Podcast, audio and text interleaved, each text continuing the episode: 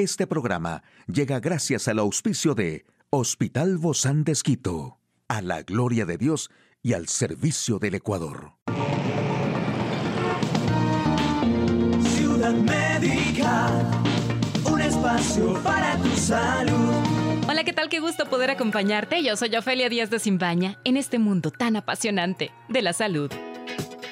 Estos son seis alimentos que te ayudan a generar colágeno de forma natural y comiendo sano, porque a medida que envejecemos la producción de colágeno se reduce gradualmente, provocando que surjan dolores en articulaciones y músculos, deterioro ocular, molestias bucales y pérdida de flexibilidad en la piel. Aquí algunas recomendaciones para producir colágeno de forma natural. Huesos de animales y patas de pollo, los huesos de ternero, cerdo, por ejemplo, aportan a la sopa todo su colágeno, que son proteínas de fácil aprovechamiento, adquiriendo forma de gelatina con el calor. Este caldo, elaborado de manera lenta, resulta muy nutritivo. Puedes acompañarlo de verduras para digerirlo bien. También la carne roja magra. Esta carne animal contiene buenas proteínas, que son las que tienen todos los aminoácidos fundamentales para generar colágeno. Podemos decir que es fuente de colágeno ideal, pero al consumirla no podemos pasar en cantidades. Además es mejor elegir la magra para evitar un exceso de grasa saturada, que puede derivar en aumento de colesterol o en problemas de tipo circulatorio o cardiovascular. Y es también el pescado una buena fuente de proteínas que facilita la producción de colágeno, pescado azul, trucha, salmón o sardinas. También tomate, sandía y pimiento. La mayoría de alimentos con pigmentación roja contienen tienen betacarotenos,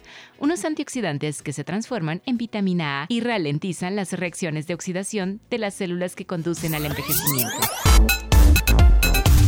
De la información más actual en el campo de la salud, la FDA informó que la vacuna de Pfizer para menores de 5 años es segura y eficaz. ¿Por qué la pandemia hizo que los virus respiratorios se comporten diferente? Advierten que las subvariantes BA4 y BA5 de Omicron provocarán un aumento de COVID en Europa. Las dosis pediátricas de la vacuna de Pfizer BioNTech contra el COVID-19 son seguras y eficaces para los niños menores de 5 años, informaron funcionarios de la Administración de Alimentos y Medicamentos de Estados Unidos, FDA. Los evaluadores de la FDA dijeron que su evaluación no reveló ningún nuevo motivo de preocupación sobre la seguridad del uso de la vacuna en niños pequeños, según se informó en un comunicado de prensa. Los datos disponibles apoyan la eficacia de la serie primaria de tres dosis de la vacuna contra el COVID-19 de Pfizer BioNTech.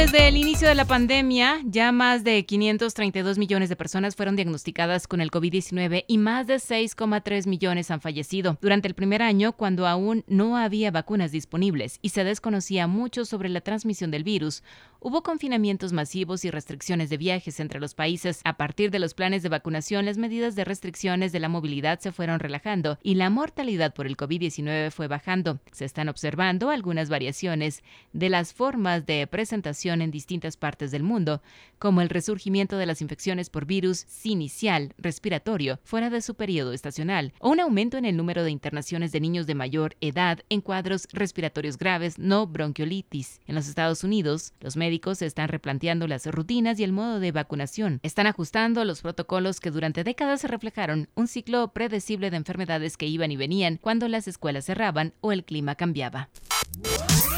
Y el Centro Europeo para el Control y Prevención de Enfermedades, SDC, por sus siglas en inglés, alertó de las subvariantes de Omicron BA4 y BA5 se convertirán en dominantes en toda la Unión Europea, lo que probablemente dará lugar a un aumento de los casos de COVID-19 en las próximas semanas. También analizó que la magnitud del aumento de los casos dependerá de varios factores, como la protección inmunitaria contra la infección, incluida por el momento, y la cobertura de la vacunación y el alcance y el panorama de variantes de anteriores oleadas pandémicas. También recordaron que es prioritario mejorar la aceptación de la vacuna y de la primera dosis de refuerzo en las poblaciones que aún no la han recibido. Se espera que sean necesarias dosis de refuerzo adicionales para los grupos con mayor riesgo de enfermedad grave en previsión de futuras oleadas. Actualmente no hay indicios de ningún cambio en la gravedad de BA.4 o BA.5 en comparación con los linajes anteriores de Omicron.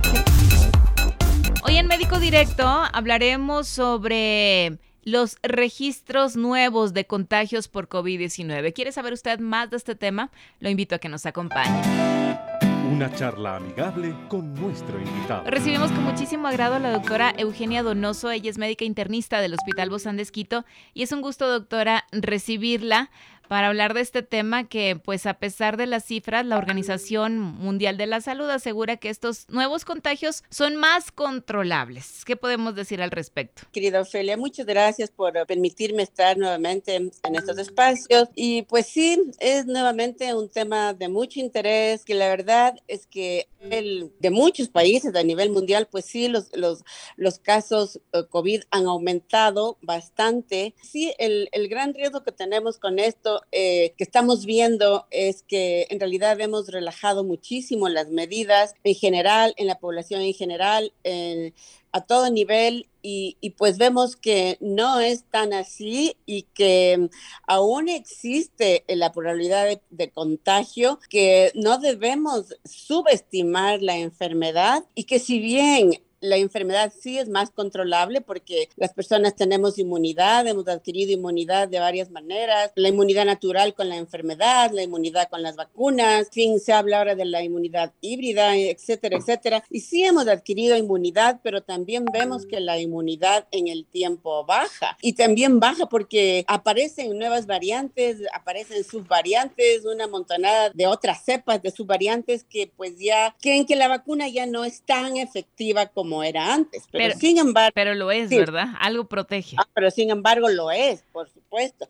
No es, no, no es en ese porcentaje altísimo que teníamos antes la protección, pero sí tenemos protección definitivamente. ¿Cuánto tiempo dura la inmunidad? Si hoy hoy me coloco la vacuna. ¿Cuántos meses, cuántos días, cuántas semanas me dura alto el porcentaje y cómo va bajando? Eso de, la, de, la, duración y cuánto tiempo y cómo va bajando por las nuevas variantes y todo eso ya no, es tan claro. O sea, hay estudios en camino y estamos, uh, estamos, no estamos, están haciendo estudios nuevos en los que en realidad sabremos qué hacer y, y en realidad cuánto tiempo nos dura o no la inmunidad.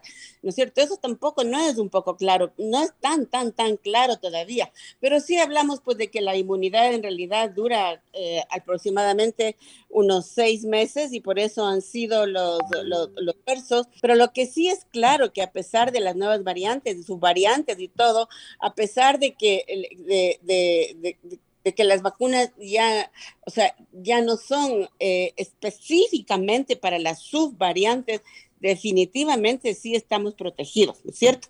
Porque, porque y, como te digo, el, error en realidad es pensar que ya estamos eh, libres de, de, COVID y de pensar que, que ya podemos relajar, de relajar todas las medidas y que esto ya pasó. Eso es el riesgo grande que yo estoy viendo mundialmente. Y en realidad no es así. No estamos libres de COVID, no estamos aún libres de, de pandemia y pues tenemos que a pesar de que sí es verdad que la enfermedad es mucho menos, es mucho menos agresiva, es, es mucho más controlable, eh, pero también no dejan de existir los pacientes frágiles, ¿no es cierto? Por ejemplo, los inmunodeprimidos, los adultos mayores, y yo te digo, te, digo porque he visto en, en pacientes en el hospital que sí se infectan, no, no, no graves y no con mucha frecuencia tampoco, pero sí se infectan. ¿Por qué? Porque ya no quieren ponerse los refuerzos. Ellos consideran que ya está bien eso y no es suficiente. Porque una persona inmunodeprimida, con bajo defensas, con enfermedades, eh, con adultos mayores, sí se bajan las defensas y tenemos que ser prudentes y tenemos que que colocarnos las dosis que nos han pedido que nos coloquemos. Somos un país privilegiado en el que hemos tenido un acceso a vacunas de manera realmente eh, impresionante, ¿no es cierto? Entonces, yo considero somos un país privilegiado y que tenemos que aprovechar eso que tenemos aquí en la mano y que ya hemos visto mundialmente los millones de millones de millones de personas vacunadas y hemos visto que los efectos colaterales son bajos. Doctora, en los casos de COVID-19 en América Latina han aumentado un gran porcentaje eh, con respecto a pasadas épocas de, de, esto del COVID, pero los países también deben prestar atención al incremento de la propagación de virus respiratorios que se han aumentado también en la región y estas son las advertencias que nos da la Organización Panamericana de la Salud. Exactamente, así es, mi querida Ofelia, así es. Tenemos, ahora tenemos que poner atención Uh, no solamente al COVID, a muchos otros virus respiratorios, porque en este momento estamos viendo como una avalancha de virus respiratorios, uh -huh. de influencias, de otro tipo de La virus. viruela del mono. solamente el de COVID. la hepatitis. Claro, y en, en, en esas cosas, eh, ten- ah, bueno, es verdad que ahora en el mundo hay una alerta epidemiológica mayor, ¿no? Eh, eh, y eso es importante, pero sí tenemos que estar listos y preparados porque, porque vemos que aparecen nuevas enfermedades, no necesariamente nuevas, pero aparecen enfermedades que pensábamos que ya no iban a aparecer y que vuelven a aparecer, ¿no es cierto? Y que, y, y que tenemos que estar listos para, para, poder eh, enfrentar ciertas eh, enfermedades que en el tiempo aparecerán y que no sabemos. ¿Qué tan recomendable, doctora, es que en este tiempo donde está apareciendo quizás más virus, están apareciendo más virus respiratorios, nos coloquemos eh, la vacuna contra la influenza, además también de, de la vacuna del COVID? Claro, es, es totalmente obligatorio. La vacuna de la influenza, pues es tan obligatoria, diría, tan igual como la vacuna del COVID, igual que si hablamos de las hepatitis, que aparece la, una nueva hepatitis. Bueno, eh, no hay vacuna para esta hepatitis, pero hay otras vacunas para otras hepatitis. Tenemos que ten, eh, colocarnos las vacunas que vemos que tenemos y que nos han protegido por años de años y que no pasa nada. ¿Se puede hacer al mismo tiempo o cuál es el lapso que debemos esperar? ¿Cómo debe ser no, esta colocación? Bueno, al principio veíamos y decíamos que teníamos que un tiempo, pero en realidad hemos visto que no pasa nada. Se pueden colocar las, las vacunas concomitantemente, una en un brazo, otra en otro brazo, y no pasa nada. Lo importante es tener vacunas y en realidad eh, eh, perder el miedo a, la, las vacunas. Eh, más que todo por la mala información que muchas veces se da, pero hemos visto que las vacunas son salvadoras, salvan vidas, hemos controlado eh, tantas enfermedades mortales eh, mundialmente, hemos erradicado enfermedades solo con vacunas. Ahora, en este tiempo de nuevos casos de COVID, las hospitalizaciones en general han disminuido, obviamente. Sí, las, las, hospitalizaciones han disminuido y en general son, como digo, personas adultas mayores, personas con enfermedades. ¿Cómo, cómo se está tratando el COVID actualmente, Doc, en estos nuevos contagios? Ahora ya sabemos, la, la ventaja es que ya sabemos qué hacer. COVID eh, leves, digamos, los, que, que, que, es lo que sucede mayormente. Hay un porcentaje grande de, de, de, contaminación, pero los pacientes tienen COVID leves y están en sus casas. Y con el COVID leve y en sus casas no hay que hacer nada, absolutamente nada. Hay que tomar una medicación con, much, con mucha prudencia, creo que paracetamol líquido y pare de contar porque no necesitamos ni siquiera antiinflamatorios. Y sí hay que, sí hay que eh, insistir en esto que los pacientes no se deben automedicar, deben evitar el uso de corticoides prematuramente porque eso empeora la situación. Por favor, no usar antibióticos porque eso lo único que nos ha dado es un problema grande de resistencia a los antibióticos. Entonces ahora ya tenemos claros, COVID leve no se trata con antibióticos, no se trata con corticoides, se trata sintomático con medicamentos seguros como el paracetamol y tampoco cargas de paracetamol, ¿no es cierto? Líquidos, qué sé yo. El COVID ¿Y moderado. El, ¿Y el pues, reposo entonces? ¿Cuántos? ¿Ocho días, Doc? Como habíamos dicho antes, hay un reposo de cinco siete días dependiendo de, los, de, de, la sintomatología de la persona y pues los, los, COVID moderados, severos, pues sí, en realidad exactamente igual que antes, eh, tenemos que ingresar, tenemos que usar corticoides, tenemos que usar otro tipo de medicamentos que los hemos usado y que han ido bien, pero de todas maneras... Eh, es tan sencillo esto y, y, y, es importantísimo que toda la población insista en que las medidas básicas que hemos mantenido, que hemos aprendido en la pandemia del COVID, como son lavado de manos, uno sí tiene que cuidarse, uno tiene que tener conciencia de uno menos y pues la persona que es inmunodeprimida, la persona que está en la tercera edad, por favor use su mascarilla si sale a un, lugar cerrado. Muchísimas gracias, doctora Eugenia Donoso, médica internista del Hospital Bozán de Esquito. A usted, amigo y amiga, a seguirnos cuidando, por favor. Hasta la próxima.